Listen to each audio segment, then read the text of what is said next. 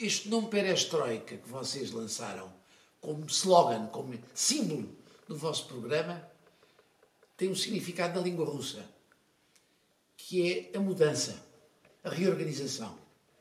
O mundo está em permanente mudança e nós todos precisamos de pensar.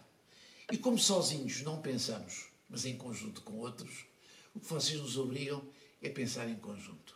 Ou seja, é o melhor exercício de solidariedade que nós podemos ter, que é falarmos uns com os outros de maneiras diferentes, mas de modo que encontremos uma coisa importante: um denominador comum para vivermos em comum.